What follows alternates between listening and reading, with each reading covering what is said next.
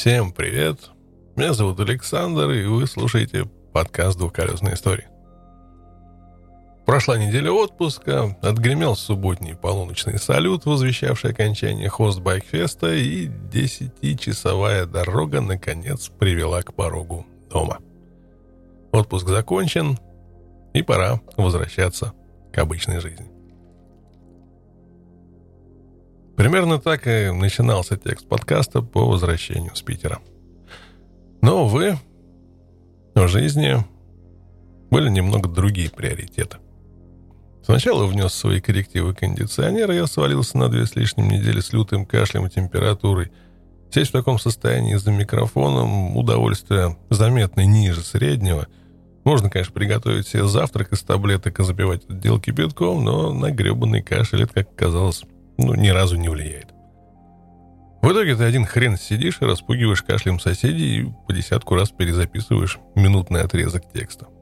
А через часок у тебя голос садится до такого состояния, что впору фильм ужасов озвучивать. Ну да ладно. Отболел, пришел более-менее в себя. Привет, работа. А на работе все плохо. К тому моменту я уже понимал, что все стремительно катится не туда, куда надо. Но с момента выхода после болезни все стало еще хуже. Со склада, где я работал, ушли все санкционные компании, склад опустел, и народ начал увольняться. В кошельке стало все чаще появляться вполне осязаемое дно, просьбы перевести меня на полный рабочий день остались без внимания, да и дирекция начала принимать очень странные решения, которые шли в разрез с моими представлениями о жизни и работе комплекса. Видимо, у начальства был какой-то план, и они его придерживались. Финалом всего этого стало игнорирование моих рекомендаций, тотальное недоверие и странное отношение ко мне и к отделу в целом. В результате всего этого под удар попадала критичная инфраструктура предприятия, за которую я отвечал. Все бы ничего, я пережил шесть управляющих компании директоров разной степени упоротости, поработал 11 лет в этой компании и все время делал все для того, чтобы компания не испытывала проблем с сектором IT. Но в этот раз нервы не выдержали. Вот кто такой директор в моем случае? Это наемный человек, управляющий предприятием, а я человек, работающий на предприятии, обеспечивающий бесперебойную работу своего сектора, ведь если он встанет, у предприятия будут огромные проблемы.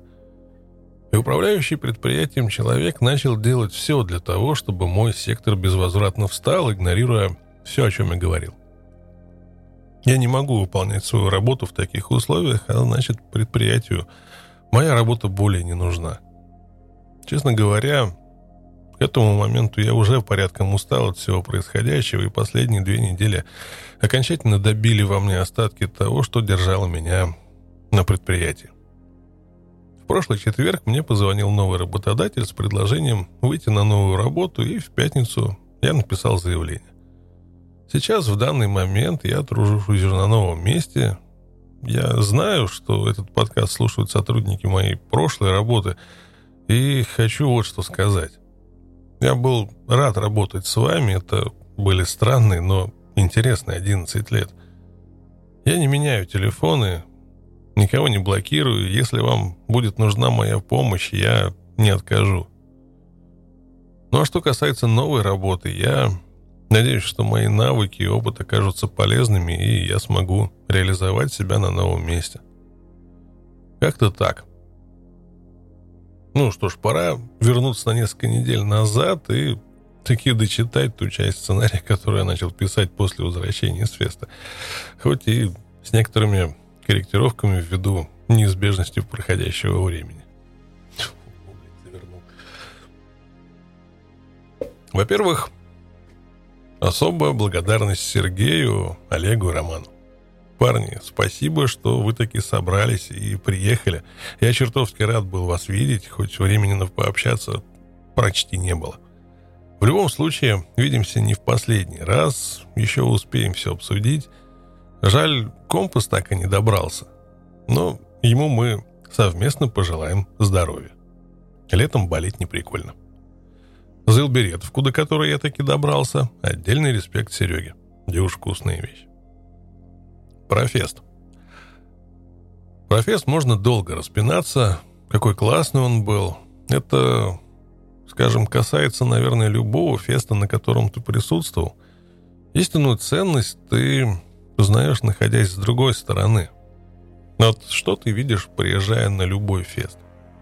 Тебя встречают, обелечивают, а дальше у тебя начинается веселье.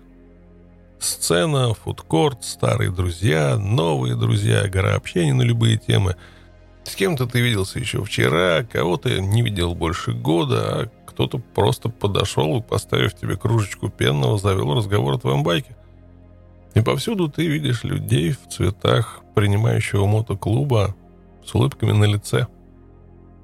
Они проделали огромную работу на протяжении прошедших 11 месяцев – у них лютый напряг в эти три дня, в пятницу, в субботу и в воскресенье, но они рады, что ты приехал на их фест и тебе все нравится.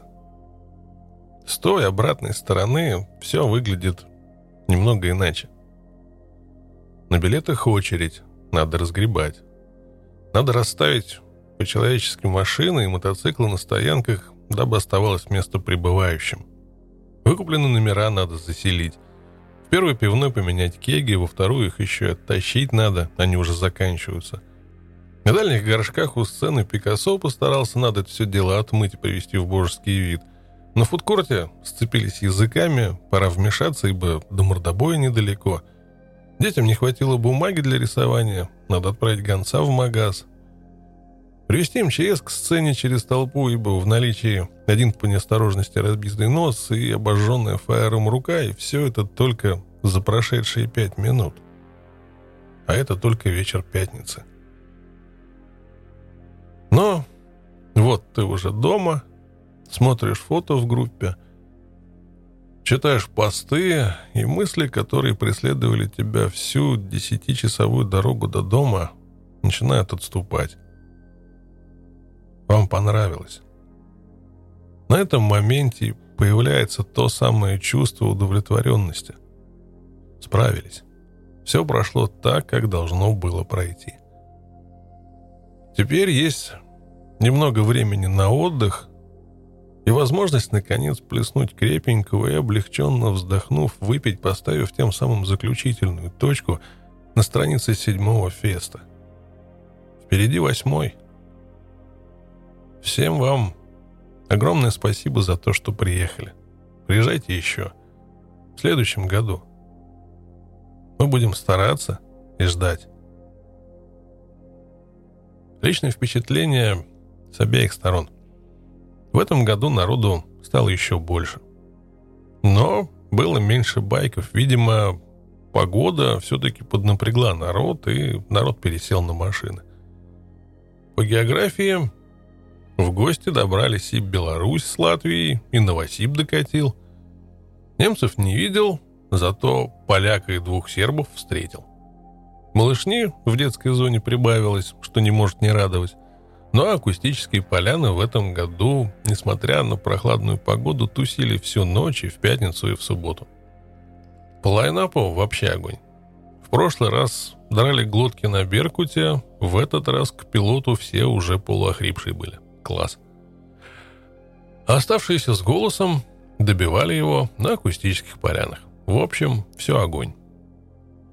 Ну, что ж, думаю, новостей с мото в этот раз избежим. Последние пару недель вытянули остатки сил, так что я не готов сидеть, искать и комментировать то, что произошло там за последние 2-3 недели в мотомире.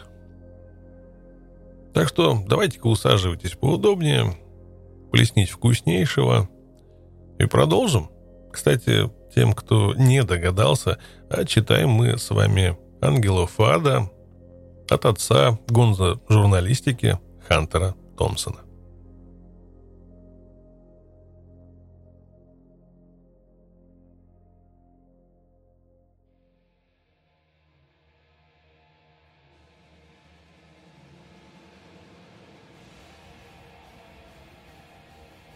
Глава вторая.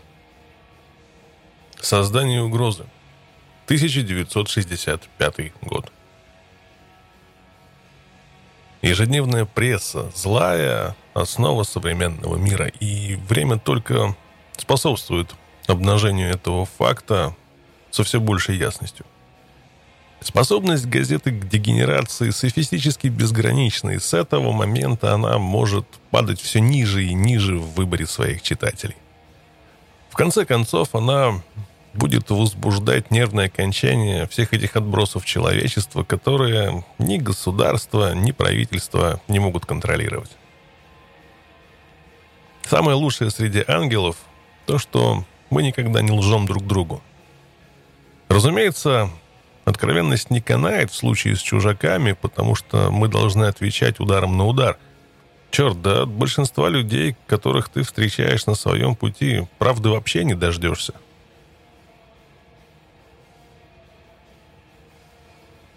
Политики, как редакторы и копы, весьма падки на истории о грубом попрании закона. И Фред Фар, сенатор штата от округа Монтерей, не является исключением.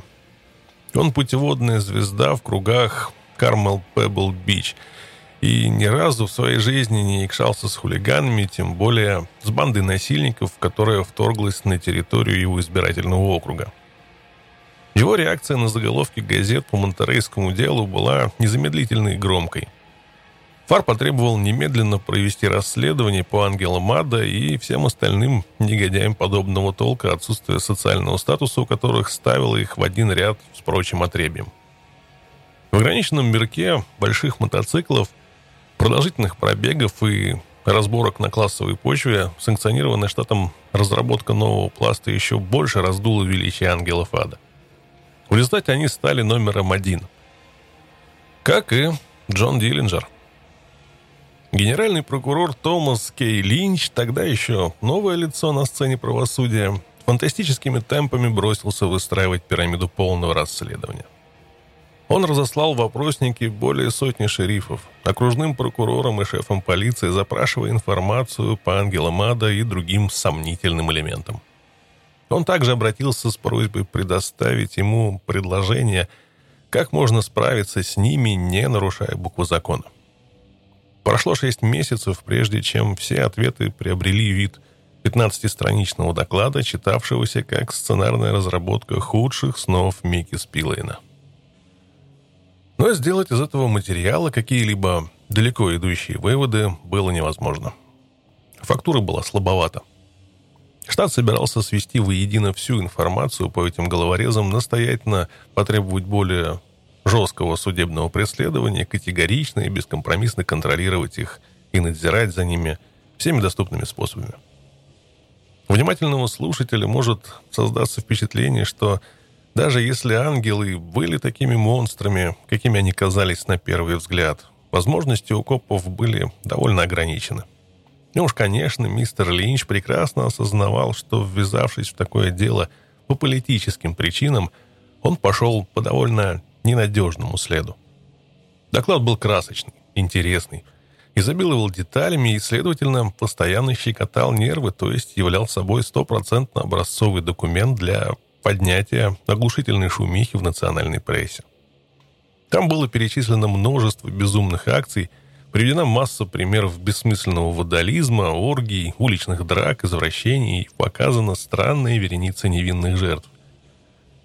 Всего этого даже на бумаге, даже при изложении скупым полицейским языком было достаточно, чтобы подвергнуть тягчайшему испытанию доверчивость самого скучного полицейского репортера – Спрос на этот доклад среди газетных и журнальных кругов был так велик, что офис генерального прокурора был вынужден заказать второе издание.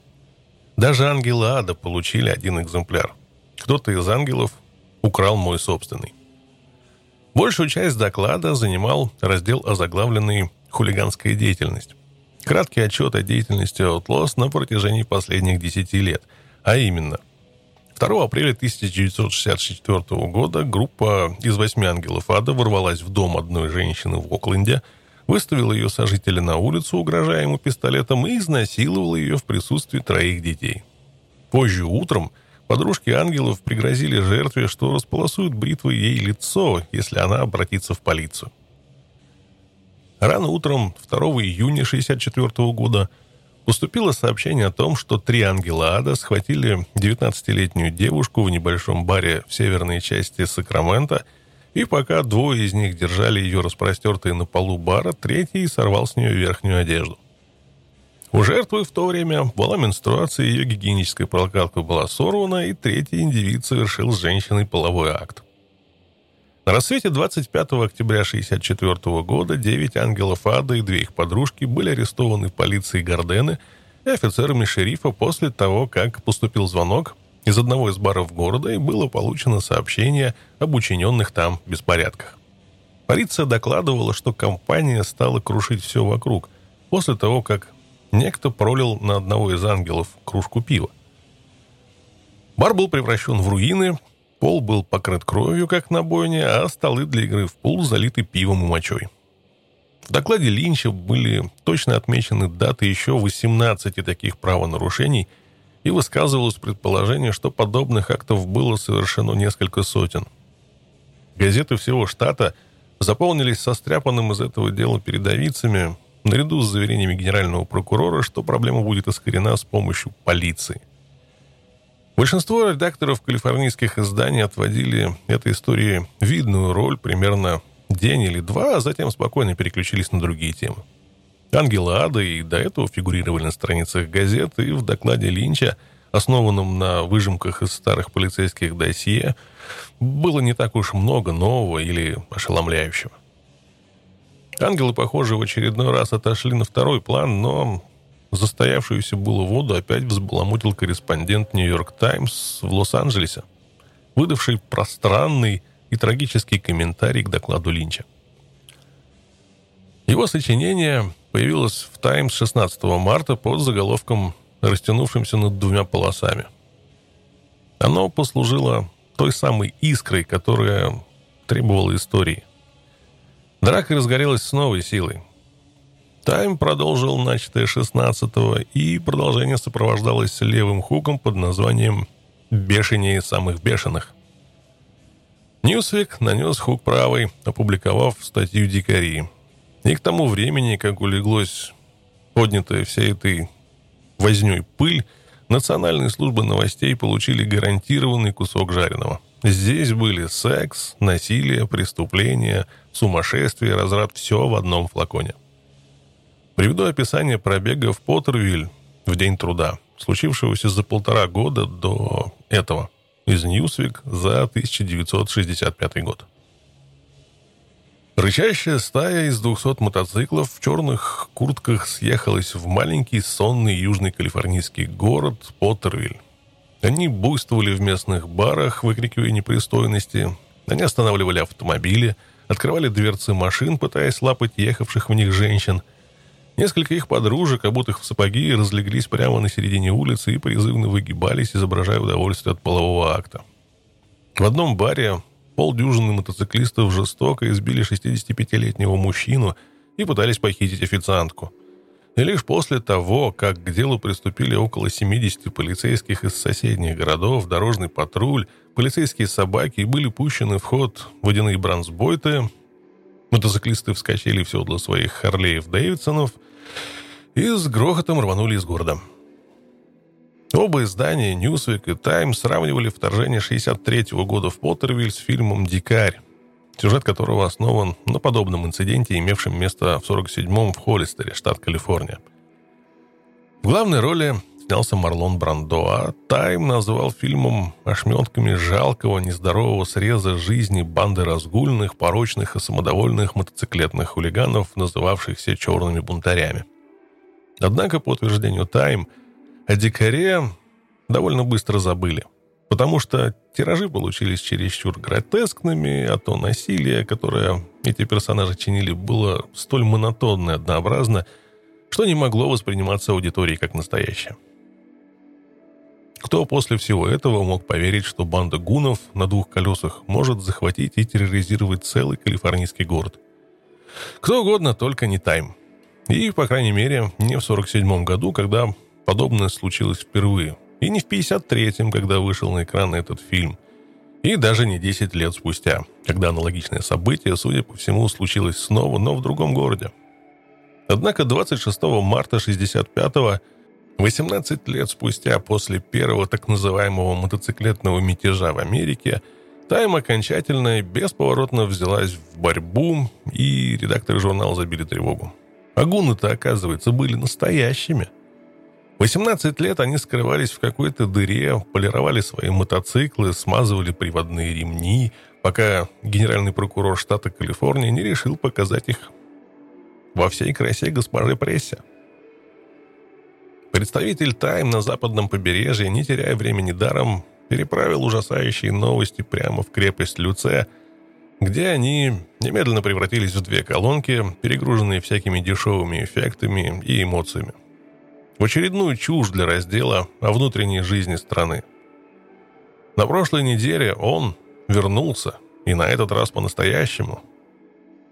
Линч собрал гору свидетельских показаний против ангела Хвада, заявил Тайм – Накал страстей, в которых показывает, что это общество благодаря своим действиям зашло слишком далеко даже по сравнению с собственным зловещим названием. Именно дело об изнасиловании послужило толчком для расследования Линча. Последней каплей, переполнившей чашу терпения, было то, что две девушки-подростка были грубо отбиты у их молодых людей и жестоко изнасилованы несколькими членами банды – это было возмутительной клеветой, потому что и месяца не прошло после ареста Терри, Марвина, матери Майлза и Безумного Креста, как все обвинения против них были сняты. В своем остервенелом желании побыстрее добраться в истории до клубнички, толкователи из Тайм, очевидно, в торопях пропустили первую страницу доклада Линча, где ясно говорилось, что в ходе расследования были поставлены следующие вопросы – было ли вообще совершено групповое изнасилование и действительно ли имело силу опознания личности потерпевшими. В письме, датированном 25 сентября 1964 окружной прокурор из города Монтерей потребовал снятия обвинений в муниципальном суде Монтерей Кармел. И это предложение совпало с мнением большого жюри присяжных. В докладе не были приведены комментарии заместителя окружного прокурора округа. Врач, обследовавший девушек, не нашел никаких следов, чтобы поддержать обвинение в групповом изнасиловании, сообщил он. И кроме того, одна из девушек отказалась давать показания, другая была проверена на детекторе лжи и оказалась свидетелем, совершенно не заслуживающим доверия. Все это было довольно скучно и неинтересно, и Тайм никак не удавалось найти место для этих материалов. Тем не менее, дальше в статье шел пронзительный скулеж по поводу данных липовой статистики. Число членов клуба, основанного в 50-м году в Фонтане, сталелитейном городе в 50 милях к востоку от Лос-Анджелеса, сейчас достигает около 450 человек. Диапазон тем вахтенного журнала их приключений широк. Он простирается от сексуальных извращений и наркомании до простых избиений и воровства – между собой они похваляются 874 арестами за уголовные преследования, 300 приговорами за их совершение, 1682 задержаниями за мелкие поступки и признание виновными только 85 из них когда-либо отбывали срок в тюрьмах или исправительных заведениях. Нет ни одного действия, которое бы считалось для банды слишком унизительным – Например, ритуал их посвящения требует, чтобы любой новый член превратил женщину или девушку, так называемую овцу, которая согласилась совершить половой акт с каждым членом клуба. Но их любимым занятием, похоже, является наведение страха и ужаса на целые города. Тогда Тайм поведал эту историю о вторжении в Поттервиль, что одновременно появилось и в Ньюсвик. Статья продолжалась следующим пассажем – если они не слишком заняты, ангелы, иногда в сопровождении детей какого-либо члена или незамужних девиц легкого поведения, которые шатаются с клубом, часто снимают полуразвалившиеся дома на окраине города, где одинаково легко и отвязно обмениваются партнершами, наркотиками и мотоциклами – период между ступорами, вызванными приемами наркотиков, ангелы совершают налеты и крадут мотоциклы, имея для этого даже грузовик с прицепом и специальным скатом, чтобы погрузить на него краденые машины. После всего этого они могут помчаться на своих мотоциклах куда-нибудь в поисках очередного развлечения, подчиняясь своим мерзким инстинктам. В великом обществе явно не было места для подобных вещей. И Тайм был категоричен в своих утверждениях. Дескать, пришло время положить этому конец. Суровые, непреклонные фавориты-прихлебатели истеблишмента просто обязаны преподать урок этим мерзавцам. Статья заканчивалась ликующей нотой. Все местные ветви административной власти теперь обеспечены досье на каждого ангела ада и на подобные им банды. Также создана хорошо скоординированная разведывательная служба, которая будет пытаться выслеживать и ловить хулиганов, где бы они ни появились. Им больше не позволят угрожать жизням, миру и безопасности честных граждан нашего штата. И на это заявление тысячи калифорнийцев, трепеща от радости, отвечают «Да будет так». Несомненно, какая-то дрожь или судорога действительно прошлась в те дни по Калифорнии, но не всегда это было связано с чувством благодарности.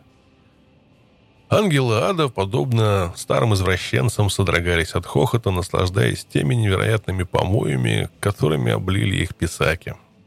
Других беспредельщиков просто плющило от зависти. Такой славы, которая неожиданно свалилась на ангелов, им даже во сне не снилось.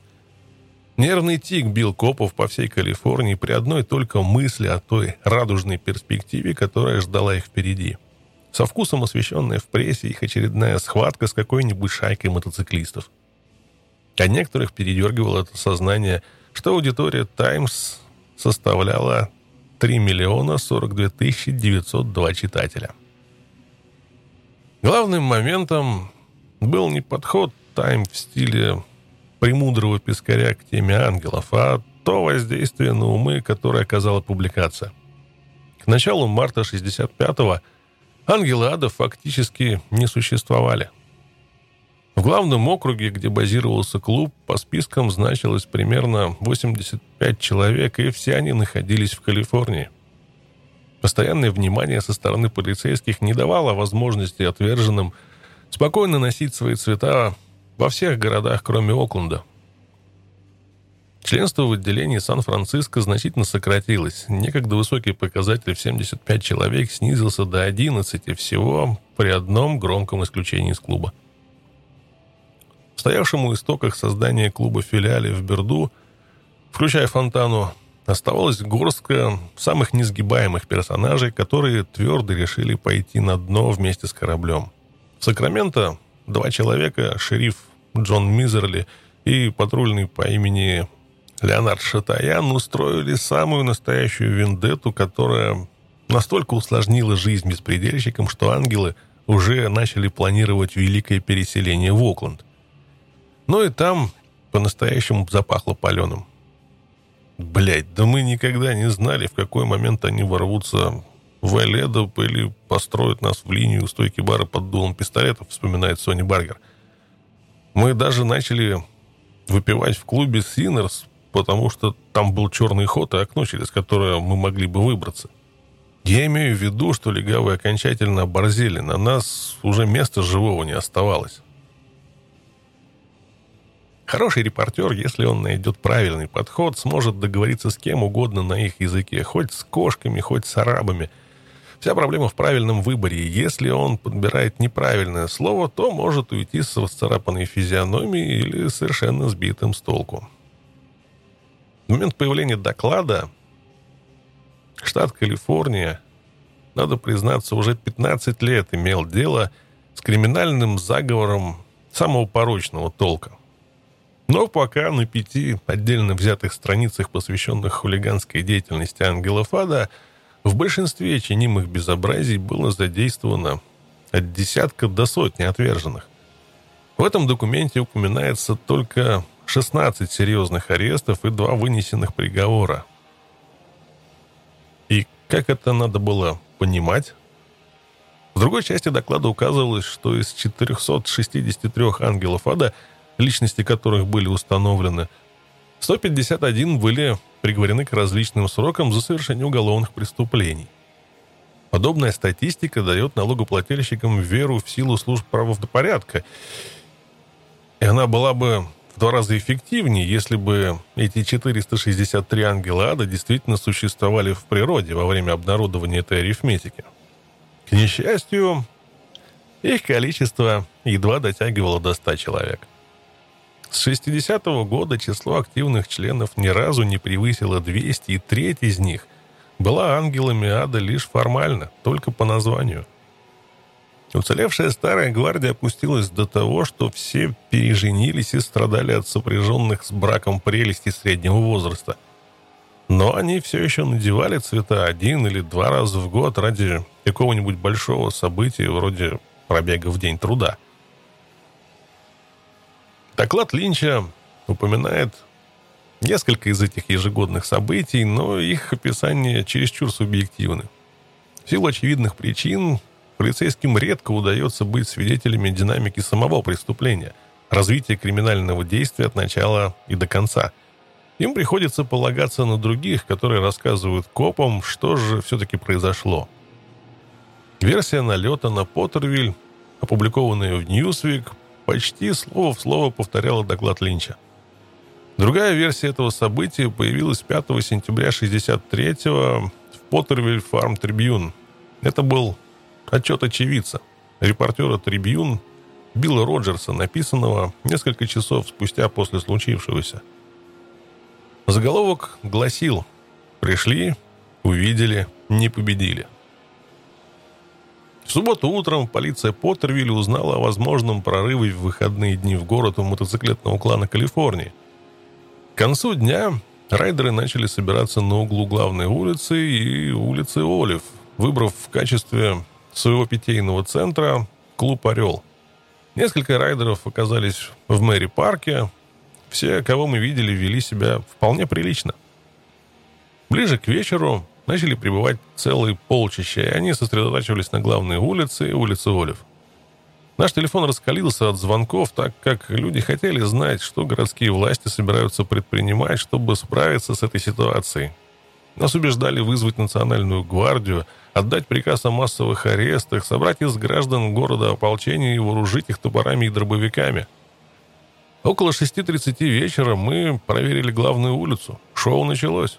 Около 200 человек из мотоциклетного клана, включая нескольких женщин и детей, стали дебоширить. Некоторые толпились на улице, приставая к автомобилистам и пешеходам. Сотня с лишним мотоциклистов была припаркована на восточной стороне главной улицы – мы возвращались в полицейский участок. Распоряжались там Ториджан и Сирил. К ним присоединился Параца. Никаких вспышек насилия пока не было зарегистрировано и не было серьезных причин, чтобы хоть кого-то арестовать. Оставалось только ждать, как будет дальше развиваться ситуация. Было принято решение закрыть Мэри Парк. Около восьми вечера по рации поступило сообщение, что группа мотоциклистов тронулась с места, направляясь на восток. Существовала вероятность, что они останутся вне города. Но несколько минут спустя нам сообщили о драке и несчастном случае в черте города в Дойл-Колоне, и что требовалось вызвать скорую помощь. Также нам доложили, что клан возвращается в город. Исходя из этого, было принято решение силой вынудить группу мотоциклистов покинуть город. В течение вечера коммутатор городской полиции разрывался от звонков. Одни из них были вполне законно и обоснованы, однако большинство поступало от анонимных абонентов, утверждающих, что они горожане города, оскорбляющих полицейских, требующих защиты. На главной улице машины стояли бампер к бамперу. 1500 местных жителей собрались на углу главной улицы и улицы Олив поглазеть, чем закончится дело. Мотоциклисты насчитывающие к тому времени около 300 человек, не обращали на зевак никакого внимания. Беспробудно пьянствовали, мешали движению транспорта, били бутылки на улице, матерились и богохульничали. Короче, устраивали то, что с их точки зрения является шоу. Действиями полиции мешали грузовой транспорт и масса зрителей.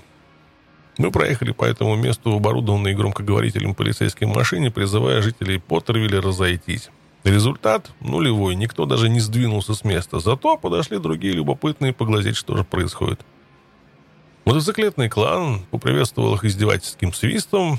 Часть главной улицы от Гарден до Олив, затем от Оука, была закрыта для проезда транспорта. Дорожный патруль находился на юге, городская полиция на севере. Площадь была быстро очищена от машины, и мотоциклисты решили, что это их заслуга. Полиция освободила для них часть главной улицы.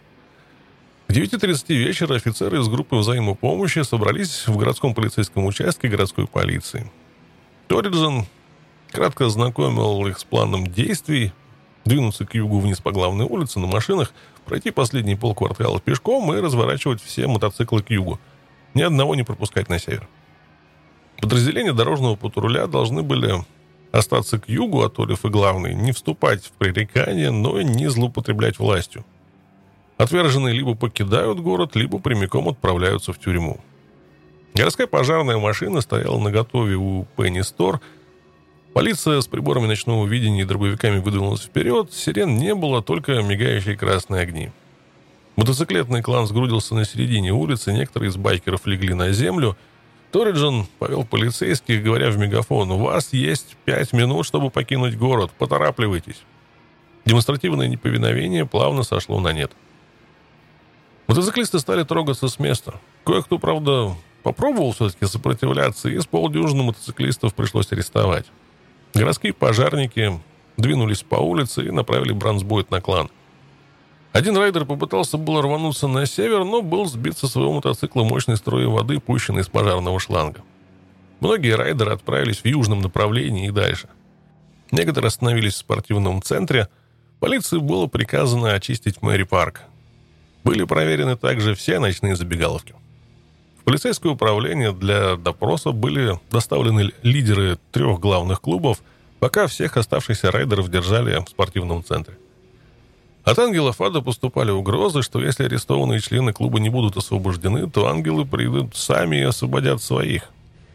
Ториджин заявил, что выпускать их можно лишь под залог. Офицеры с карабинами были приведены в полную боевую готовность на тот случай, если задержанные попытаются совершить побег из тюрьмы.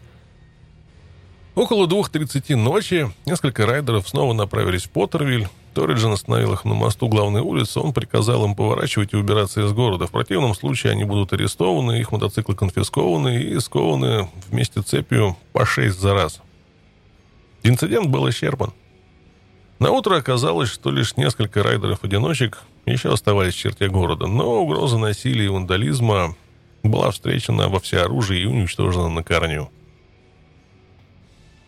Не столь ярким примером тех приемов, которыми пользуются полицейские репортеры для сверхдраматизации ангелов, является отчет о пробеге в честь 4 июля 1964 года в Уиллетс, северо-калифорнийский городок с населением в 35 сотен человек, где рубят и заготавливают лес.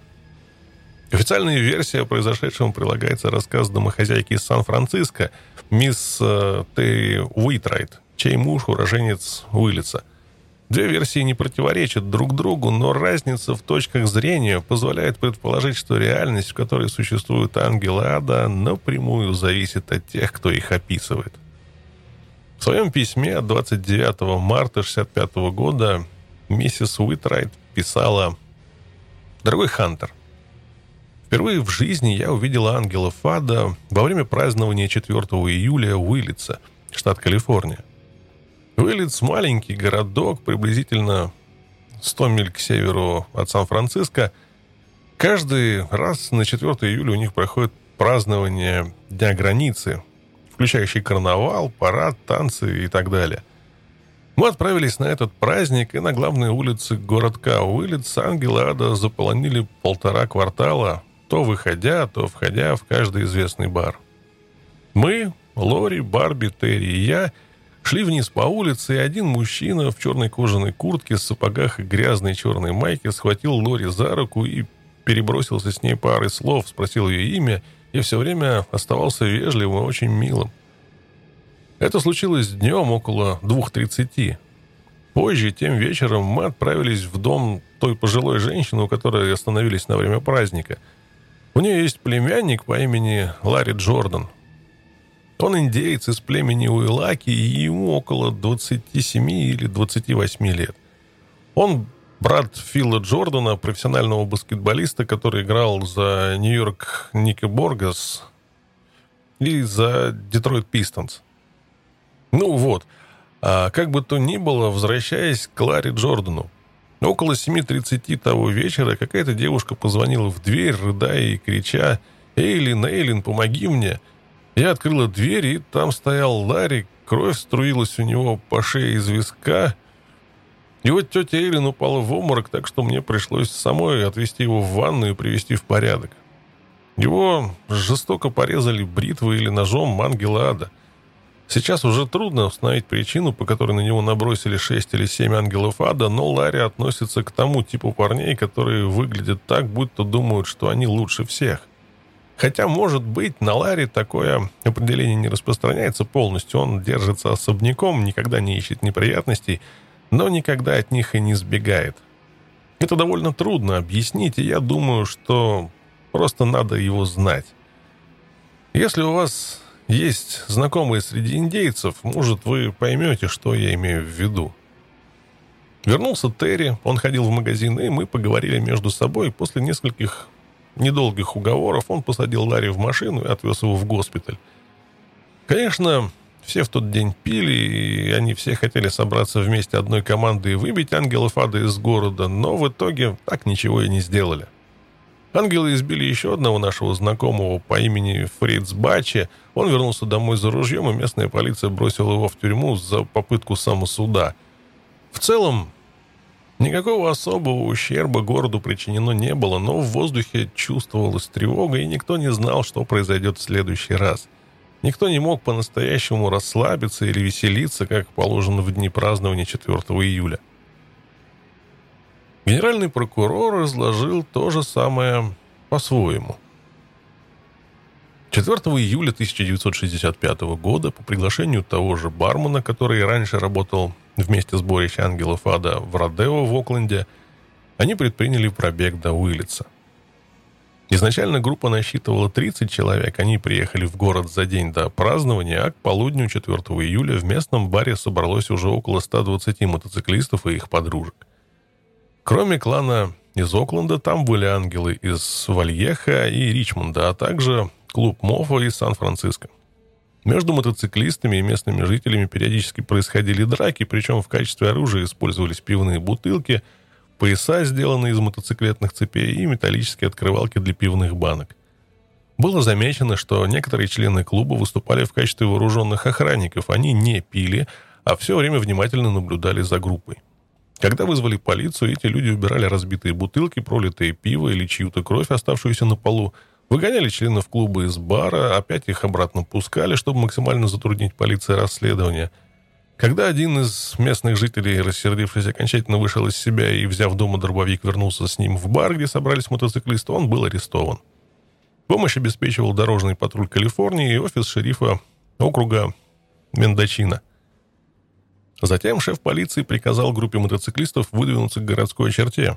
После передислоцирования ангелы несколько раз дрались между собой, но местные жители в этих драках не участвовали. Детали дела, изложенные в отчете Линча Ньюсвик о Поттервильском инциденте, были довольно туманны, но образ ангелов ада, представленный в нем, был предельный, даже брутально четок. Это бандиты – врывающиеся в город и несущие умирающим от страха жителям разорение. По сравнению с этим отчетом, версия очевидца была маловыразительной и затянутой, как и рассказ мисс Уитрайт об инциденте Уиллице, который напрочь сбивал весь пыл и жар красочной полицейской версии. Особого спора основные факты не вызывали, но и между крупными заголовками и подборкой мелких материалов, обычно заполняющих пустоты в газетах больших городов, разница все-таки чувствовалась. И в расстановке акцентов, и в самом содержании. Захватывали ли на самом деле ангела ада городок? В чем их довольно часто обвиняли? Или же они просто перекрыли движение на главной улице и оглушили несколько местных кабаков пьяным шумом, оскорбляя тем самым лучшие чувства местных граждан? А если посмотреть на происходящее еще шире, какую же все-таки угрозу представляют собой ангелы ада? И действительно ли они опасны для жизни и имущества проживающих в Калифорнии? Или Айдахо, Аризоне, Мичигане, Нью-Йорке, Индиане, Нью-Гэмпшире, Мэриленде, Флориде, Неваде, Канаде и всех других местах, чьи граждане время от времени испытывают перед ними дикий страх.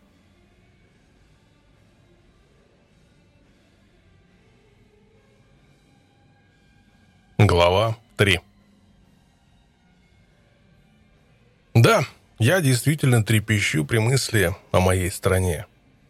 Стоит лишь мне подумать, что Господь Бог справедлив и воздаст ей по заслугам. Томас Джефферсон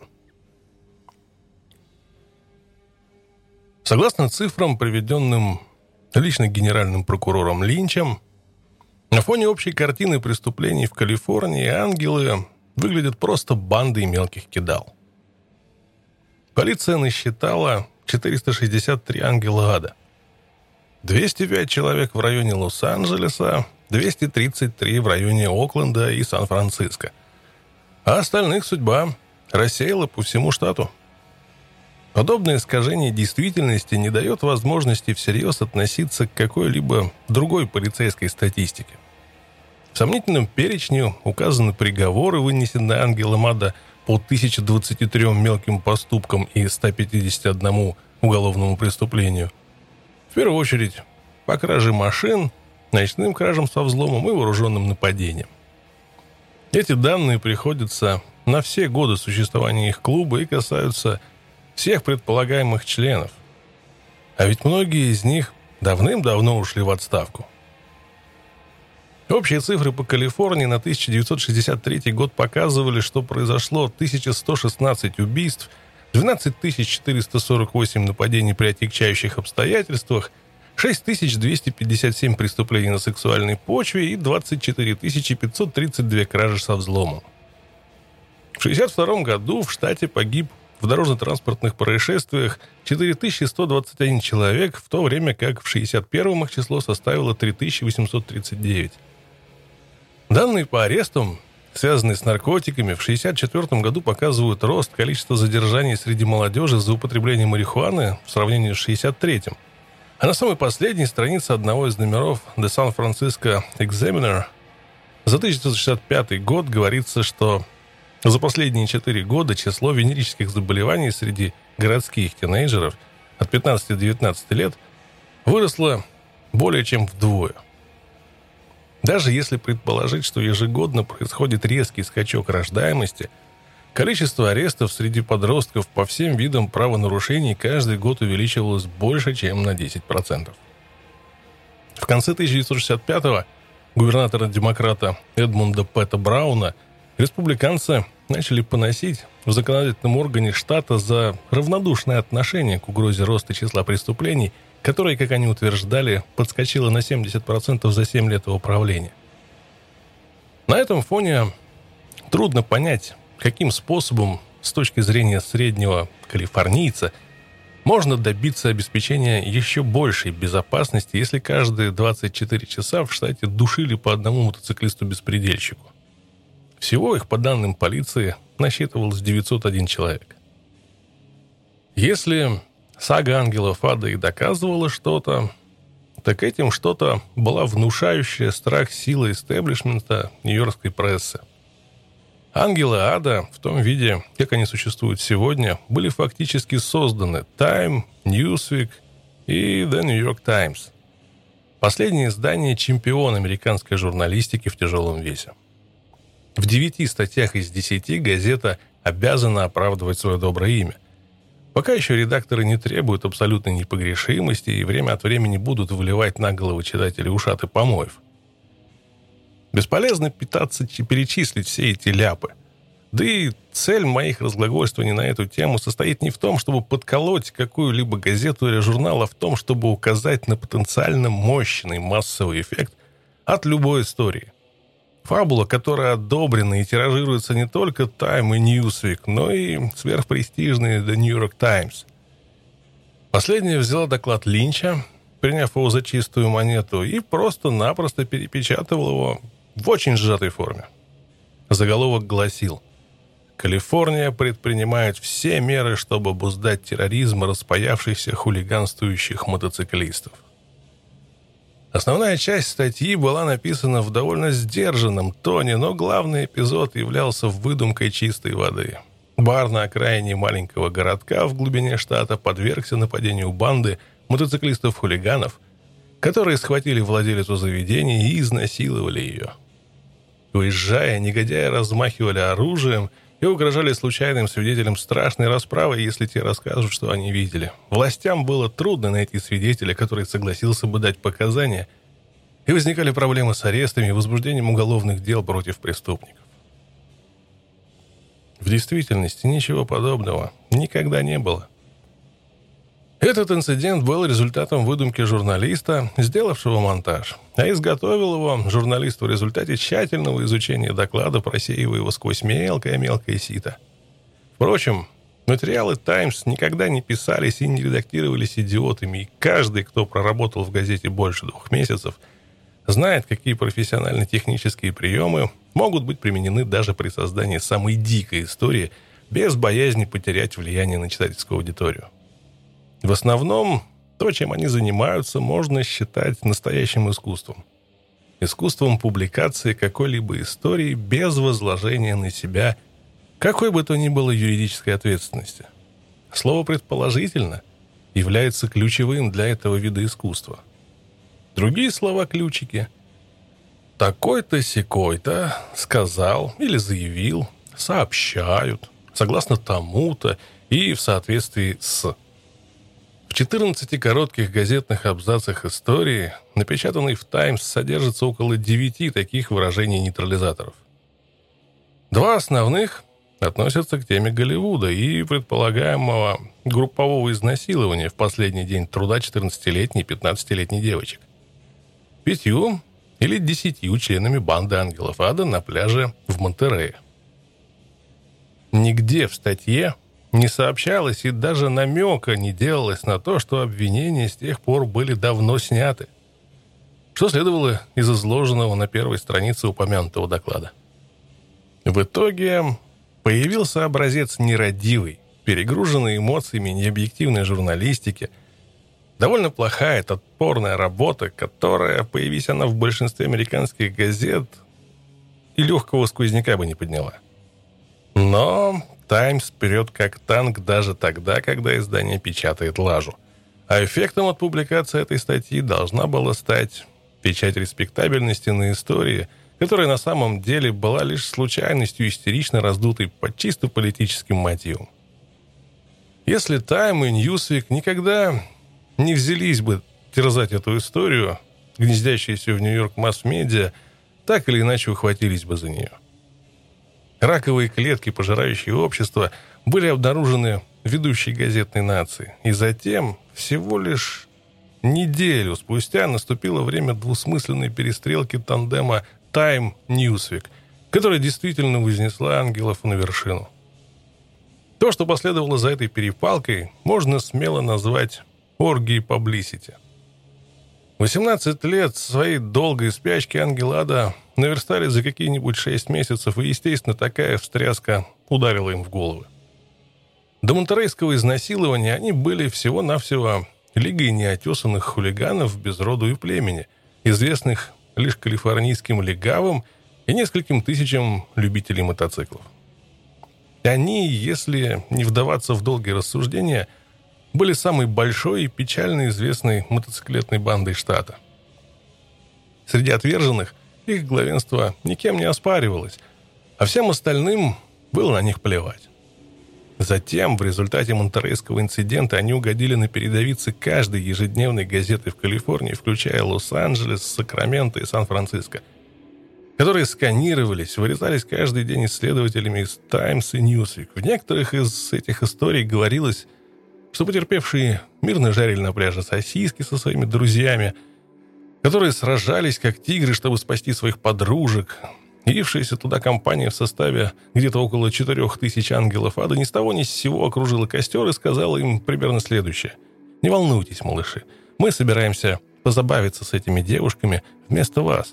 И затем, согласно написанному в одном отчете, один бородатый головорез буквально присосался к ней, путаясь в слюнях и волосах. Она закричала и попыталась сопротивляться. Бородач и еще один ангел схватили ее, отчаянно визжавшую, и уволокли в темноту. Пронзительные вопли жертвы сопровождались громогласными, подзаборными ругательствами. Ангелы ада насилуют подростков. Четыре тысячи мотоциклистов вторгаются в Монтерей. Между тем, Всего лишь два из 18 возмутительных случаев, указанных в докладе Линча, произошли после Дня труда 1964 года. Две обыкновенные драки в баре. Так что вся эта история могла оказаться в распоряжении прессы уже на следующий день после монтерейского изнасилования, точно так же, как и шесть месяцев спустя, когда генеральный прокурор созвал пресс-конференцию и протянул эту историю, упакованную в чистую белую папку, по одной каждому газетчику. До этого момента почему-то никто особенно этим инцидентом не интересовался – может, у них просто времени не было, потому что в конце 64-го госпожа пресса бросала талант каждого маломальски прилично пишущего журналиста на амбразуру летописи предвыборной кампании. А ведь эта тема была что надо. Как говорится, зонтик для любой погоды. Манера поведения основных изданий диктовалась принципом соблюдения равновесия, и при этом кто-то должен был еще держать руку на пульсе страны – даже не сенатор Голдуотер первым уцепился за дело ангелов ада. Уличное преступление было для этого ястреба всего лишь выигрышной картой.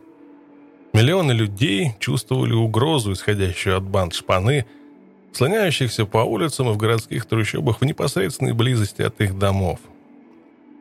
Демократы называли это российскими инсинуациями. Но что бы они сказали, если бы Голдуотер предупредил избирателей об армии порочных, обкуренных, кавказских хулиганов, количество которых увеличивается с ошеломляющей скоростью, базирующихся в Калифорнии, но с филиалами, пустившими корни по всей стране и даже по всей планете так быстро, что нормальному человеку и следить за этим было невозможно. Да что бы они сказали, если эта армия, к тому же, настолько сверхмобильна за счет своих монстроподобных машин, что огромное скопление этой саранчи – могут появиться почти где угодно в любой момент, грабя и разрушая сообщество. Отвратительные гуны, размножающиеся как крысы в Калифорнии, устремляющиеся на восток. Прислушайтесь к реву их Харлеев. Вы услышите его далеко-далеко, как раскат грома. И потом, вместе с порывом ветра в ноздри ударит запах засохшей крови, спермы, человеческого жира и пота. Шум будет нарастать, и на западном горизонте появятся они — с налитыми кровью выпученными глазами, пьяный на губах, жуя какую-то корневую субстанцию, провезенную контрабандой из латиноамериканских джунглей. Они будут похищать ваших женщин, грабить ваши винные лавки и надругаются над вашим мэром на скамейке на деревенской площади. Теперь же этот вопрос был поставлен на повестку дня – все эти пляски мамбо-джамбо вокруг уличных преступлений были слишком неконкретными. Голдуотеру нужна была именно современная идея. Типа преступлений на автостраде. Моторизированного преступления, в результате которого спасенных не бывает. И впервые, когда демократы бросили ему вызов, он мог, наконец, наштамповать фото самых грязных ангелов ада и зачитывать абзацы из газетных отчетов о монтерейском изнасиловании. А также цитировать другие истории. Они утащили ее, визжащую, в темноту. Бармен, теряя сознание, пытался доползти до стойки, пока ангела выбивали ногами тату на его ребрах. К несчастью, ни один кандидат не поднял на щит монтерейскую историю, и, не будучи востребованной другими пользователями, она быстро исчезла с поля зрения. С сентября 64 до марта следующего года ангелы ада проворачивали неосвещенную в прессе серию мелких стычек с полицией и в Лос-Анджелесе, и в Бэй-Эре, Поистине, всенародная известность, полученная ангелами в результате монтерейского изнасилования, принесла им настолько дурную славу в Калифорнии, что о дальнейшем веселье и речи быть не могло. Для каждого человека, носящего куртку ангелов ада, появление на улице могло быть в любую минуту сопряжено с явным риском. Перевес другой стороны был просто подавляющим и более жестоким, чем когда-либо – за исключением Окленда. И наказание за то, что тебя все-таки поймали, обходилось слишком дорого. В самый разгар гонений бывший ангел из Фриска сказал мне, если меня завтра вытурят с работы, и я снова начну ездить с ангелами, я потеряю мою водительскую лицензию в течение месяца, сяду в тюрьму, выйду из тюрьмы, влезу в долги к поручителю, а легавые будут травить меня до тех пор, пока не свалю из этого района. Тогда я решил, что он безнадежный параноик. Потом купил себе большой мотоцикл и начал ездить на нем вокруг Сан-Франциско и Ист-Бэй. Мой байк был прилизанным, заводского типа BSA и не имел никакого эстетического сходства с каким-либо из Харлеев Outlaws, а мой первый дорожный прикид состоял из рыжевато-коричневой ковбойской куртки, ну и последнейшей вещицы, которую мог бы надеть Ангелада. Не прошло и трех недель с момента покупки мотоцикла, как я уже три раза был арестован и заработал достаточно очков, чтобы распроститься с моей калифорнийской водительской лицензией, которую я сохранял благодаря моей каждодневной заботе. Благодаря фанатичной настойчивости в отправке крупных сумм в качестве залога и казавшемуся бесконечному общению с судьями, судебными исполнителями, копами, адвокатами, которые продолжали говорить мне, что дело дрянь, до того, как я стал владельцем мотоцикла, я в течение 20 лет водил машины во всех штатах нашей страны, кроме четырех, и имел лишь два нарушения. Оба раза был наказан за превышение скорости. Впервые в Пайквилле, Кентукки, и другой раз где-то неподалеку от Амахи. Так что, когда я неожиданно столкнулся с перспективой потерять мою водительскую лицензию за нарушения, совершенные в течение трех недель, мое состояние было близко к шоковому. Между тем прессингом, который ангелы испытывали на себе в Окленде, и тем давлением, которое на них оказывали в других местах, была существенная разница. В Окленде давление не носило политического характера и не было результатом действий каких-либо высокопоставленных лиц или принятия какого-либо решения полиции. Скорее всего, это было более личное, что-то вроде армрестлинга. Баргер и его люди довольно хорошо ладили с копами. В большинстве случаев при кое-каких практически несущественных различиях их эмоции совпадали. Копы, как и ангелы, отрицают это. Само по себе предположение такой совместимости отметается обоими группами, расценивается как некая разновидность коммунистической клеветы – но вероятность существования такой ситуации совершенно очевидна для каждого, кто когда-либо видел ставшую обычной конфронтацию или линейку. Ну, время дружеской полицейской проверки в одном из баров, где собираются ангелы. Порознь они гневно проклинают друг друга, и хрупкое перемирие часто внезапно нарушается погоней на диких скоростях и короткими жестокими стычками, которые редко фиксируются в отчетах. Пока еще за спиной не замолк рев моторов и не остыл гнев, они играют в одну и ту же игру, и обычно по одним и тем же правилам. Беспредел со стороны властей был настолько очевиден, что даже респектабельные мотоциклисты жаловались на излишнюю раздражительность со стороны полицейских. Легавые официально это отрицали, но незадолго до Рождества в том году, о котором идет речь, один полицейский из Сан-Франциско сказал репортеру – мы доберем сюда этих ребят. Это война. «Кого ты имеешь в виду?» – спросил репортер. «Ты прекрасно знаешь, кого я имею в виду», – взорвался полицейский. «Ангела Фада. Этих хулиганов на мотоциклах». «Ты имеешь в виду любого, кто ездит на мотоцикле?» – переспросил репортер. «Ну, невиновным придется пострадать наряду с виновными», – ответил ему коп. Когда я закончил статью, вспоминает репортер, то показал ее легавому, с которым столкнулся на улице напротив Дворца правосудия. Он засмеялся, подозвал другого копа. «Взгляни-ка», — проговорил первый. Он опять наступил на те же грабли. Единственным важным шагом вперед со стороны прессы во время этой бестолковой, безмозовой зимы 64-65 годов была серия издевательских статей в The San Francisco Chronicle — написанные по следам нескольких вечеринок ангелов в новом клубном заведении филиала в Африско, которое почти немедленно после публикации этих заметок было обыскано и прикрыто. Между тем, число ангелов Окленда постоянно увеличивалось из-за притока беженцев. Из Берду, Хейварда, Сакрамента ангелы передвигались в те немногочисленные места, где они пока еще чувствовали себя в безопасности. К декабрю отделение Баргера настолько разрослось и изголодалось по стычкам с врагами, что они начали переезжать мост и атаковать ангелов из Фриска. Баргер чувствовал, что Фриска, где число членов клуба сократилось до 11 человек, настолько обесчестила традиция ангелов ада, что они должны были конфисковать их цвета. В соответствии с этим заявлением он объявил отделение во Фриско с этого момента ликвидированным и послал своих людей собирать куртки. Ангелы из Фриска отказались подчиниться, но они здорово нервничали из-за рейдов набегов бешеных псов из Окленда.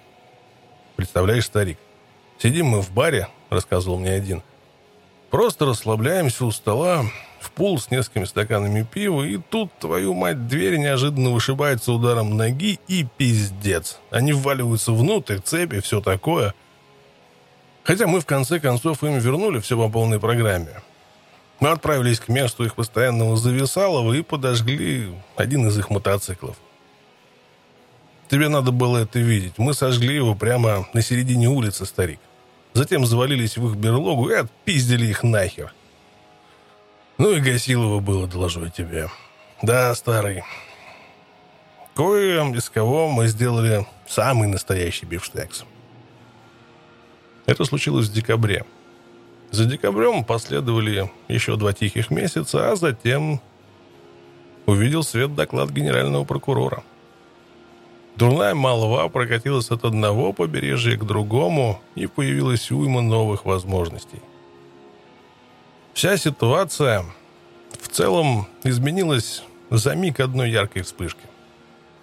Еще вчера они были бандой бродяг, с трудом наскребающих по карманам несколько долларов, и вот, 24 часа спустя, они уже общаются с репортерами, фотографами, свободно зависающими авторами и всевозможными пройдохами из шоу-бизнеса, болтающими о больших деньгах. К середине 65-го они твердо закрепили за собой репутацию всеамериканского пугала. Помимо красования в сотнях газет и полудюжных журналов, моментально публикующих различные новости, они позировали для телевизионных камер, отвечали на вопросы в прямом радиоэфире, делали заявления для прессы, появлялись на различных гонках, торговались с голливудскими стукачами из отдела по борьбе с наркотиками, редакторами престижных журналов – их разыскивали мистики и поэты, им устраивали овации студенты-бунтари и приглашали на вечеринки, которые организовывали либералы и интеллектуалы. Вся эта возня в целом выглядела очень странно и произвела неизгладимое впечатление на тех немногих из ангелов, кто все еще носил цвета. Они развили в себе комплекс Примадонны, требуя оплачивать наличными публикации своих фото и интервью, чтобы окончательно запутать департамент налогов и сборов – The New York Times с трудом воспринимала все эти нововведения. В официальных сообщениях из Лос-Анджелеса от 2 июня 1965 года говорилось следующее. Человек, представившийся как агент ангелов ада по связям с общественностью, вышел к представителям ежедневных изданий с предложением продать фоторепортажи столкновений, случившихся в этот уикенд по цене от 500 до 1000 долларов – он также предложил организовать интервью с членами клуба по 100 долларов на человека, а если будут сделаны еще и фотографии, то эта цифра несколько увеличится. Этот представитель ангелов сказал репортерам, что небезопасно отправляться в бар Сан-Бернардино, где обычно собирается группа, не внеся определенные платы за обеспечение собственной безопасности. Один журнал, заявил он, заплатил тысячу долларов за то, чтобы получить разрешение для своего фотографа сопровождать группу в этот уикенд. Частично это сообщение было выдумкой, частично правдой. Дело осложнялось тем фактом, что у лос-анджелесского корреспондента «Таймс» к тому времени развелась серьезная антипатия ко всему, что было связано с ангелами ада. Его доводы были потрясающими. Они угрожали избить его, если он попытается написать рассказ об ангелах, не заплатив сначала клубным казначеям. Не существует такого журналиста, которому нравилось бы сдерживать себя ожиданием выплаты каких-то наличных в порядке редакционные очереди и нормальная реакция, или, по крайней мере, воображаемая реакция, быстро принять решение и вцепиться в историю бульдожей хваткой, не сожалея о деньгах. Реакция же «Таймс» была более странной и таинственной. Они попытались принизить роль ангелов, надеясь, что те в конце концов поймут свою никчемность и уберутся в усвояси. Но все случилось с точностью да наоборот. История уже разрослась, как снежный ком, который мчится с горы, и монстры, которых сама «Таймс» помогла создать, вернулись на этот раз с пресс-агентом, ходившим за ними буквально по пятам. Здесь объявилась даже горсть бесхозных хулиганов из Сан-Бернардино, требовавших тысячу баксов с каждого журналиста, который захочет провести с ними один единственный уикенд. Большинство ангелов относилось к тому происходящему с юмором. Но даже на этом уровне игры среди них оказалось несколько человек, которые чувствовали, что они назначают справедливую цену за освещение своих действий. И их уверенность в собственной правоте была подтверждена материально – когда один журнал предложил им тысячу баксов, согласно «Таймс», или 1200, по словам самих ангелов, вопрос о таких выплатах был весьма щекотливым. Потому что если редакторы шли на такие расходы, автор или фотограф, которые требовали передачи им таких денег, должны были делать все возможное, чтобы не светиться. Так же, как и тот, кто покупает их истории. Сначала ангелы совершенно свободно болтали о деньгах, но позже начали все отрицать. Сразу же после того, как Сони Баргер пустил слух, что такие разговоры могут втянуть их в неприятности с налоговыми службами. Тем не менее, факт остается фактом. Нанятый лайф-фотограф провел достаточно много времени с ангелами, работая над фоторепортажем, который, однако, так никогда и не был опубликован. Случайно просочившаяся информация о том, что за обеспечение безопасности требовали деньги. Интересно то, что ангелы повзаимствовали эту идею человека, который на всяких мимолетных увлечениях и причудах умудрялся выжимать более 100 тысяч долларов в год. Это именно тот хрен по связям с общественностью, на которого ссылался «Таймс». Его знакомство с ангелами началось в Берду на каких-то гонках – но он никогда не был их человеком, ну, в полном смысле этого слова, по связям с общественностью. Дело сводилось к шумному контакту, обмену телефонными номерами. Этот разводила был подлинным самозванцем, пытавшимся подоить прессу, как корову-рекордсменку. К лету 65 -го года он выбросил на рынок майки фан-клуба «Ангелов», которые довольно хорошо продавались до тех пор, пока ангелы не объявили, что сожгут каждую майку – которую только увидят, даже если им придется срывать ее с людей. Потеряв чувство меры, самозванец разводила, здорово подпортил положение ангелов в Берду, требуя большие деньги от каждого, кто хотел их видеть. Из-за того, что никто, ну, за исключением одного журнала, не желал ему платить, а также потому, что никто в глаза не называл его обманщиком, он смог протянуть в роли хорошо осведомленного фронтмена с неплохими связями почти полгода в деле, которая, в принципе, с самого момента его появления катилась под откос и вылетала в трубу. Ангелы Берду повторили классическую ошибку утенка Никсона, ошибку мгновенного взлета на пик славы. Известность в результате монтерейского изнасилования и две последующие местные драки повлекли за собой такой жестокий полицейский произвол, что даже тех немногих, кто упорно продолжал носить цвета, заставили действовать скорее как беженцев, а не как аутло-беспредельщиков. Репутация филиала была, соответственно, здорово подпорчена.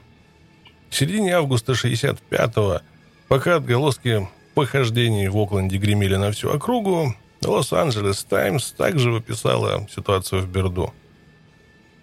Ангелы ада увядают в долине – Жестокие действия полиции укращают клубы Outlaws. В главном абзаце значилось, если в долине Сан-Фернандо и остались какие-то мотоциклисты Outlaws, то они ушли в глубокое подполье, заявляет полиция. Они не высовываются и не причиняют особых неприятностей, и беспорядков практически нет. Если пара этих типов сунет сюда свой нос и появится на улицах, сказал полицейский сержант – Первая же заметившая их патрульная машина остановит парней для допроса. Если мы не сможем найти еще какого-нибудь повода для задержания, мы всегда в курсе, что на законных основаниях их можно обвинить в превышении скорости. Этого достаточно, чтобы убрать ангелов с улицы. Это действительно выводит их из себя. Мы устроили контрольно-пропускной пункт у Гормана на Ридж-Рут, чтобы останавливать ангелов и препятствовать их движению, когда группа из Северной Калифорнии, где они весьма активно пытаются проехать в Лос-Анджелес. Мы устраиваем другие контрольно-пропускные пункты вдоль Pacific Coast Highway, в частности, рядом с Малибу – они превратились в очень маневренную ватагу. У нас есть список из 25 сотен имен членов различных клубов, но мы не утруждаем себя поисками их адресов. Они постоянно передвигаются с места на место, они меняют свои адреса, свои имена, они даже меняют цвет своих волос. Эта тактика быстро стала очень популярной у полиции в других частях штата и применялась в ситуациях, не имеющих никакого отношения к ангелам ада. Она включает в себя особо эффективные средства обеспечения контроля над толпой и к середине 1966 года широко использовалась для расправы с участниками маршей протеста в Беркли. Полиция начала на удачу хватать людей и проверять их водительские права по радио. Спустя несколько секунд приходило сообщение из полицейской штаб-квартиры, и если у человека оставался хотя бы один неоплаченный дорожный или парковочный штраф, его могли убрать с улицы – полицейский эфемизм, означающий «отправить в тюрьму». В Фонтане, в центре тусовки отделения Берду, ангелы особо не бузят в общественных местах и не слишком часто устраивают бучу. Если они собираются вместе в четвером или пятером, я ничего не имею против, говорит полицейский инспектор Ларри Уоллес. А вот если явится вся рава, 10, 12 или больше того, то мы прикроем это сборище. В своем личном кабинете Уоллес хранит один сувенир, напоминающий ему о том, что для него лично значит ангела. Это репродукция картины Модильяне, женщина в рамочке размером 2 на 4, которую он конфисковал в одном из притонов ангелов. У леди заспанный вид, длинная шея и жеманный маленький рот. На голове у нее намалеван железный крест, а волосы сплетены в косичку, и эта косичка – уложена в виде слова «помогите». На шее у нее висит звезда Давида с вклеенной по центру свастикой. В горле дырка от пули и изображена еще одна пуля, пробивающая ей затылок. Там и сям размашисто нацарапаны ангельские лозунги момента. «Дурь навсегда», «Навеки загружен», «Доблестный офицер, если б я знал, чему подвергается мое здоровье», я бы не пыхнул никогда. В Берду ангелы выжили, но им уже не удалось достичь своего величия в конце 50-х, начало 60-х. Когда Слава наконец-то распахнула им свои объятия, им нечего было ей предложить, кроме своей ужасной репутации и пройдохи пресс-агента. Отто, президент филиала, не смог удерживать ситуацию под контролем. Люди расползались, как тараканы. Сэл Минео говорил о возможности получить 3000 баксов за участие отверженных в съемках фильма, но ангелы физически не могли собрать кворум. Они были в тюрьме, другие просто все бросили, а многие из лучших персонажей отправились на север, в Окленд. Или в страну обетованную, как некоторые ее называли, где Сони Баргер закрутил гайки. Там вообще не было никакого базара по поводу того, что ангелы рассыпались в пыль, как комья земли, которую кидают на крышку гроба. Однако Отто тоже жаждал какой-нибудь деятельности, и у него по-прежнему оставалась кучка верных ему людей, прикрывавших ему тылы. Несмотря на все трудности, в своей компании они сумели осуществить последний довольно удачный ход. Шоу при полном прикиде для журналиста The Saturday Evening Post – Статья в пост появилась в ноябре 65-го, и хотя выраженная в ней точка зрения была весьма критичной, ангелов гораздо больше впечатлило количество написанного о них, нежели качество материала. В целом, статья произвела на них сильное впечатление. Вопреки всему, их цветные изображения украсили обложку The Saturday Evening Post рядом с принцессой Маргарет. Они стали настоящими знаменитостями, и непокоренных ими миров больше на карте не осталось. Раздражала их одна единственная мелочь. Такая популярность не приносила им денег. «Все эти монстры используют нас и обстряпывают с нашей помощью свои делишки», заявил Баргер репортеру «Пост». «Нам не обламывается от них ни единого чертова цента. Что правда, то правда. Ангелы Окленда ни шиша не получили в результате Лос-Анджелесской сделки, но все-таки умудрились содрать почти 500 долларов за фото, проданные пост, так что едва ли их можно назвать абсолютно эксплуатируемым меньшинством. Мы храбрая компания героев и собрались здесь 10 лет назад. И в городе, где нас знают как гренадеров Бауэре, мы доброго старого племени с булыжником в руке и длинной винтовкой в придачу. Мы можем надрать задницу бруклинской стражи, если только они сунут свое рыло не в свой город. Мы можем промчаться, как и мчатся сами дьяволы, когда земля плоская на целых 400 ярдов. И девочки, маленькие крошки, все влюбляются в нас по уши, когда они видят наш стиль и вдыхают Бриолин гренадеров в Бауэре. Мои контакты с ангелами продолжались около года. Я по-настоящему их никогда не прерывал. С некоторыми из них вскоре я стал, как говорится, на короткой ноге, а с большинством был знаком ровно настолько, чтобы вместе расслабляться.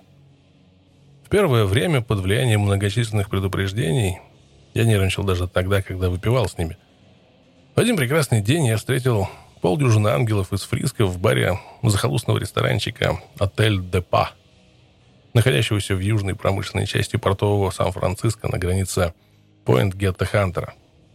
Моим связняком был Френчи, самый маленький, злобный и практичный из всех отверженных, совладелец гаража бокс-шоп по ремонту коробок передач, расположенного через Эдванс-авеню от обветшалого здания Депа. Френчи 29 лет, профессиональный механик, бывший подводник, служивший в ВМФ. Он 5 футов и 5 дюймов ростом, весом 135 фунтов, но ангелы говорят, что Френчи совершенно неизвестно чувство страха, и он может драться с кем угодно. Его жена, тонкая и гибкая, как тростинка, спокойная молодая блондинка, которой больше по вкусу фолк-музыка, а не драки и дикие вечеринки. Френчи играет на гитаре, банджо – и любит устраивать бешеную пляску крепких горячительных напитков в горле. В бокс-шопе всегда полно машин, но далеко не все они принадлежат платежеспособным клиентам. Френчи и постоянно меняющийся персонал из трех или четырех ангелов держат это место, большую часть времени вкалывая по-настоящему, от четырех до 12 часов в день.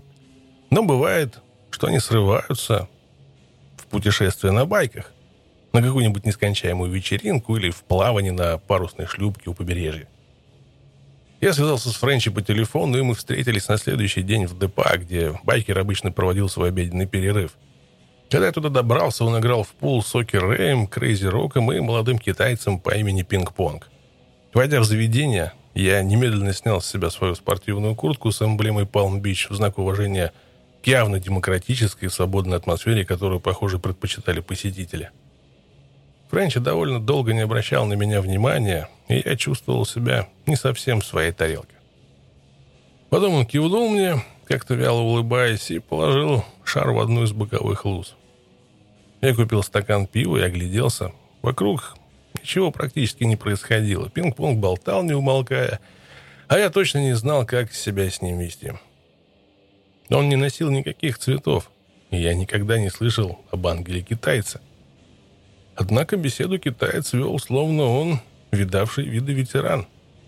Позже мне сказали, что пинг-понг был одержим идеей любым путем попасть в клуб и проводил большую часть своего времени, болтаясь вокруг бокс-шопа и депа.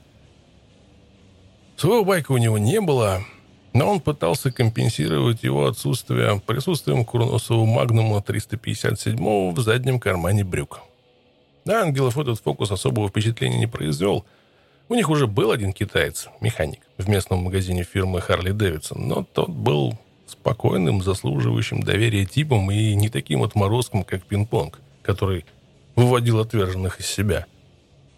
Ангелы знали, что он во что бы то ни стало решил произвести на них впечатление, и от такого чрезмерного рвения им было как-то не по себе. Он настолько озабочен, чтобы показать, какой он классный, говорили они, что из-за него одного нас могут всех упрячь за решетку. Партия в пул закончилась, Френчи сел за стойку и спросил, что меня, собственно, интересует. Мы поговорили около часа, но его манера беседовать крайне действовала мне на нервы. Он то и дело выдерживал паузу. И при этом заданный вопрос как бы повисал в воздухе. Обращая ко мне лицо с печальной, едва заметной улыбкой, словно намекая на какую-то очень личную шутку, которую я, по его глупому убеждению, должен был непременно понять и оценить. Дух враждебности витал в воздухе, словно дым в непроветриваемой комнате. И через некоторое время я четко усвоил, что это тяжелая атмосфера из-за меня, и появилась она сразу же, стоило мне переступить порог этого заведения. Впрочем, это чувство довольно быстро рассеялось. Но ощущение угрозы осталось, как часть той атмосферы, которой дышит ангел ада. Их коллективная личность настолько переполнена недружелюбием и агрессивностью, что они даже не дают себе в этом отчета. Они совершенно осознанно напрягаются на многих чужих для себя людей, но даже тогда, когда пытаются быть дружелюбными, ангелы вызывают отрицательную реакцию. Я был свидетелем, как они пытались развлечь какого-то постороннего человека, рассказывая истории, которые с их точки зрения были очень смешные, но которые вызывают лишь страх и тошноту у слушателя, в чье чувство юмора вставлен совсем другой фильтр. Некоторые из отверженных понимают, что в их взаимоотношениях с другими людьми существует пропасть, однако большинство из них искренне недоумевают и оскорбляются, когда слышат, что нормальные люди считают их ужасными созданиями.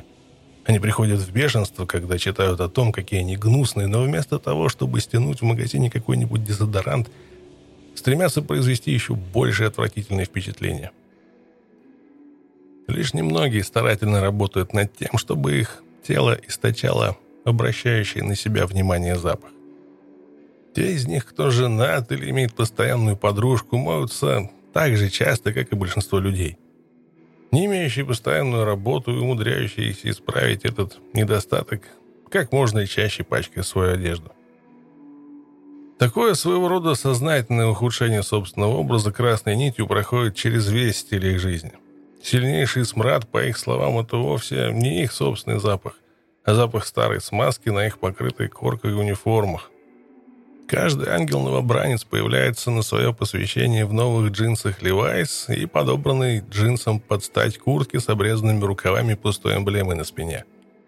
Церемонии в различных отделениях клуба отличаются друг от друга, но апогеем всегда является изгаживание новой униформы инициируемого. Во время обряда – будет набрано в ведро говна и мочи, которая затем выливается на голову новичка при торжественном крещении. Или же он снимает с себя всю одежду и стоит голый до тех пор, пока на одежду не выльют ведро помоев, и остальные ангелы не втопчут ее в грязь. Бывалые дамы ангелов в целом отрицательно относятся к этому запаху тела. Мой парень однажды выдержал два месяца, не принимая душ, вспоминает девушка из Ричмонда. Он хотел посмотреть, что получится, если жить в полном соответствии с репутацией, которой мы пользуемся среди других людей. Я заработала свищ, да и по-любому не могла вдыхать это добро. Стало так плохо, что я сказала ему, убирайся на другой матрас, я не буду с тобой спать, пока ты не вымоешься. После посвящения эта одежда считается его истинной, и называется оригиналами. Он обязан носить эти вещи постоянно, пока те не сгниют. Левайс окунают в масло, затем высвечивают посушиться на солнце или оставляют под мотоциклом на ночь, чтобы джинсы пропитались капающей картерной жидкостью. Когда штаны становятся слишком заскорузными для ношения, их надевают поверх новых левайсов. Часто куртки бывают такими грязными, что цвета едва видны – но их не снимают, пока в буквальном смысле безрукавки сами не развалятся на куски. Состояние оригиналов – признак положения их хозяина среди отверженных. Требуется год или два для того, чтобы одежда дошла до такой кондиции, когда человек может почувствовать, что он на самом деле поднялся по ступеням в табеле о рангах. Френчи и других ангелов в депо интересовало, нашел ли я их по запаху. На еженедельном собрании, которое проходило позже, тем же вечером, я заметил, что кое-кто носит под своими цветами дорогие шерстяные рубашки и лыжные куртки. Когда в два часа бары закрывались, пятеро из отверженных заявились ко мне на квартиру, устроив ночную попойку, которая закончилась лишь под утро. А на следующий день я уяснил, что один из них был печально известным разносчиком паразитов, настоящей ходячей вшивофермой. Я тщательно обследовал мою гостиную в поисках вшей и других маленьких животных, но ничего не нашел. Целых 10 дней я провел в нервозном ожидании, полагая, что он наверняка мог оставить гнид, которые все еще пребывали в инкубационном состоянии, но паразиты не подавали признаков жизни. Той ночью мы играли много песен Дилана, и довольно долго после этой вечеринки я вспоминал о вшах каждый раз, когда слышал голос Боба. Это случилось ранней весной 65-го. К середине лета я стал настолько своим в кругу Outlaws, что уже и сам не был уверен, провожу ли я исследование по ангелам ада, или же они меня самого медленно, наверное, сжирают со всеми потрохами. Я обнаружил, что 2-3 дня каждую неделю провожу в барах ангелов, в их домах, на пробегах, вечеринках. В самом начале моей ангельской эпопеи я не позволял им вторгаться в мой собственный мир – но спустя несколько месяцев для моих друзей стало совершенно обычным делом столкнуться с ангелами нос к носу в моей квартире в любое время дня и ночи. Их приезды и отъезды вызывали периодический шухер в соседской округе и иногда собирали толпы зевак на тротуаре. Когда слухи об этом дошли до моего хозяина-китайца, у которого я снимал жилье, он прислал своих эмиссаров, чтобы они выяснили, чем же это я тут на самом деле занимаюсь. Однажды утром Позвонили в двери, и я послал бродягу Терри посмотреть, кого это там принесло, и, если что, отшить сборщиков квартирной платы, но все его действия были очень скоро пресечены приездом патрульной полицейской машины, вызванной женщиной из соседнего дома. Дама являла собой саму вежливость, пока ангелы ада убирали свои мотоциклы с ведущей к ее дому аллеи.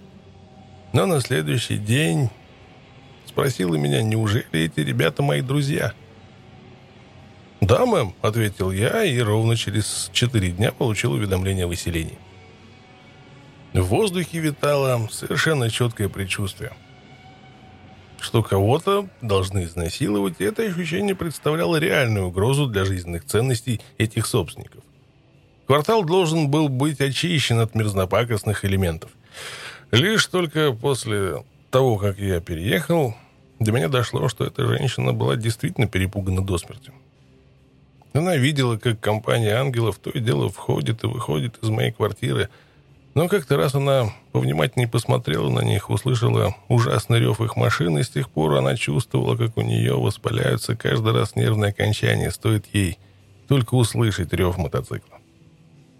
Они угрожали ей день и ночь, шумели и ревели под ее окном, и ей ни разу не приходило в голову, что случайный гудок Чоппера Аутло — разительно отличается от пронзительного завывания маленьких байков зубоврачебной братьи, орудовавшей за полтора квартала отсюда. Днем она стояла на крыльце, поливала дорожку из садового шланга и с ужасом пялилась на каждую «Хонду», которая спускалась с холма из ближайшего медицинского центра. Временами вся улица, казалось, оживала вместе с ангелами ада. Это намного превышало способности восприятия любого исправно платящего налоги гражданина. На самом деле, их в их визитах не было ничего зловещего. Ну, разве что музыка звучала слишком громко, да несколько мотоциклов мешали ходить по тротуару. И несколько выстрелов раздавались из окна, выходившего во двор. Больше всего неприятностей происходило как раз в те вечера, когда здесь ангелами и не пахло. Один из моих наиболее респектабельных посетителей, рекламный администратор из Нью-Йорка, настолько проголодался после долгой ночной пьянки, что украл ветчину из холодильника в соседской квартире. Другой мой гость поджег мой матрас ракетницей, и нам пришлось выбросить его из окна. Третий мчался как безумный по улице с мощной сиреной флекон, которой обычно оснащаются лодки, чтобы в случае необходимости подать сигнал бедствия. Люди проклинали и материли его по меньшей мере из двадцати окон, и он чудом не пострадал, когда из двери одного из домов выскочил какой-то тип в пижаме и набросился на него с длинной белой дубиной.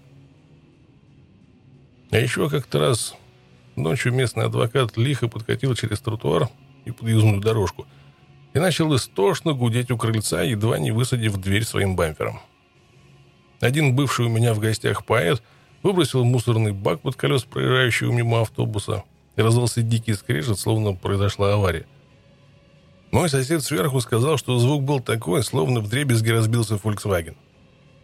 Услышав такое, я буквально катапультировался из постели, утверждал он. Выглянул в окно, и то, что я увидел, оказалось обычным автобусом. Я думал, что они ударились лоб в лоб, и машину смяло нахер. Такой ужасающий щемящий звук раздался. Мне показалось, что людей в этой катастрофе должно было просто размазать. Один из самых худших эксцессов, случившийся в ту пору, вообще не вызвал никакого недовольства. Это была своего рода показательная мощная пальба, открытая воскресным утром в 3.30. Из самых лучших побуждений. По так и не выясним никогда причинам, я высадил заднее окно пятью выстрелами из дробовика 12-го калибра, сопроводив это шестью заходами из «Магнума-44», но чуть позже. Произошла затяжная вспышка отчаянной пальбы, пьяного хохота и крушения стекол. Но соседи отреагировали полным молчанием. Некоторое время я думал, что некий чудаковатый порыв ветра вобрал в себя весь шум и унес его в морскую даль, но после моего выселения из квартиры романтизма в моих мыслях поубавилось. Каждый из выстрелов был должным образом записан в судовой журнал слухов. Другой квартиросъемщик в доме сообщил мне, дескать, хозяин был убежден в результате всех услышанных им рассказов, что комнаты в моей квартире были превращены в развалины оргиями, драками, огнем и бессмысленной стрельбой. Он даже слышал истории о мотоциклах, въезжающих и выезжающих в дом через парадные. Никаких арестов, правда, вслед за этим инцидентом не последовало, но, по слухам, циркулирующим в округе, все случившееся было связано с ангелами ада, происходившими в моей квартире. Наверное, поэтому так редко вызывали полицию. Никто не хотел, чтобы его грохнул какой-нибудь ангел, расслабляясь на вечеринке мщения. Незадолго до моего переезда Выводок родственников хозяина, говорящих как настоящие китайские мандарины, явился для осмотра места действия, естественно, с целью составить счет за причиненный ущерб. На лицах у моих визитеров читалось явное недоумение. Но они вздохнули с облегчением, не обнаружив никаких апокалиптических разрушений. Всех ангелов ада как ветром сдуло, не было никаких следов их присутствия, кроме одиноко стоявшего на тротуаре мотоцикла. Только он и попался им на глаза. Уходя, Китайцы остановились поглядеть на него, треща безумолку на своем родном языке. Я забеспокоился, решив, что они обсуждают экспроприацию моего байка вместо возвращения залога, но один из членов этой команды, говоривший по-английски, заверил меня, что они просто восхищаются элегантным видом мотоцикла. Сам хозяин весьма слабо представлял себе, насколько ангелады могут угрожать его собственности. Все жалобы должны были быть переведены на китайский, и я подозреваю, что он не смог постичь их смысл. По-своему понимая доходившие до него слухи и, будучи не в курсе всего понаписанного и понарассказанного об ангелах англоязычными средствами массовой информации, он никак не мог понять, почему мои соседи так ратуют за мое выселение. Люди, которых он посылал ко мне, чтобы поторопить с внесением уже просроченной квартплаты, также были не в теме. Отверженные мотоциклисты находились за гранью их представления о реальности.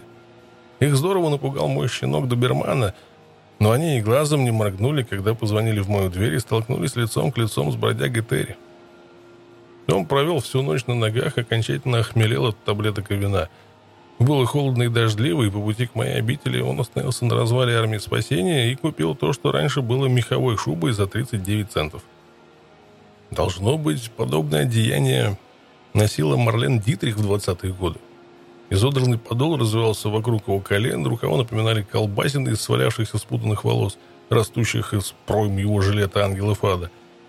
Закутанный в эту шубу он, должно быть, весил около 300 фунтов и походил на нечто примитивное и умалишенное, носящее сапоги, бороду и округлые темные очки, как у слепого. Разрешить ему пойти открыть дверь, судя по всему, являлось для меня окончательным решением проблемы своевременного внесения платы за квартиру. Как только он протопал, как слон по прихожей, мы откупорили по новой пиво и приготовились услышать ужасающие крики и звук убегающих ног. Но, вопреки ожиданиям, до нас донесся лишь быстрый скомканный разговор, и несколько мгновений спустя Терри вернулся назад в гостиную. «Черт, они даже ни разу не вздрогнули», — объявил он. «Для них я просто еще один американец». Две старые дамы улыбнулись мне, не разжимая губ, а парнишка, говоривший по-английски, был настолько вежлив, что меня самого передернуло. Я сказал, что тебя нет и не знаю, когда ты вернешься, но они ответили, что подождут. Он успел пробыть в комнате всего полминуты, как мы услышали какой-то шум на улице. Полиция прикатила за мотоциклами, и Терри заторопился наружу.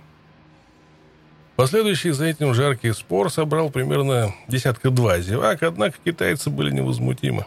Они пришли говорить о деньгах, и их не должна была сбить с правильного настроя какая-то совершенно бессмысленная перебранка между легавым и неким существом, выглядевшим так, будто оно прокопало насквозь земной шар со стороны Монголии и вылезло здесь, в Америке.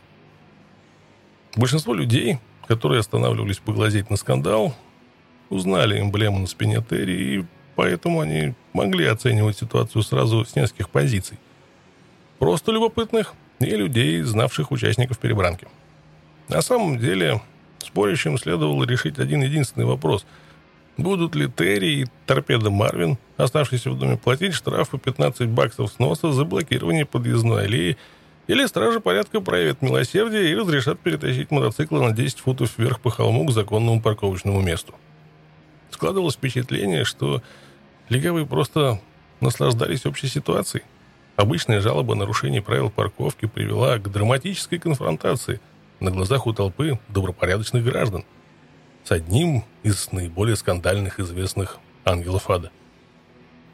Худшее, что они могли сделать, выписать два штрафа на общую сумму в 30 баксов.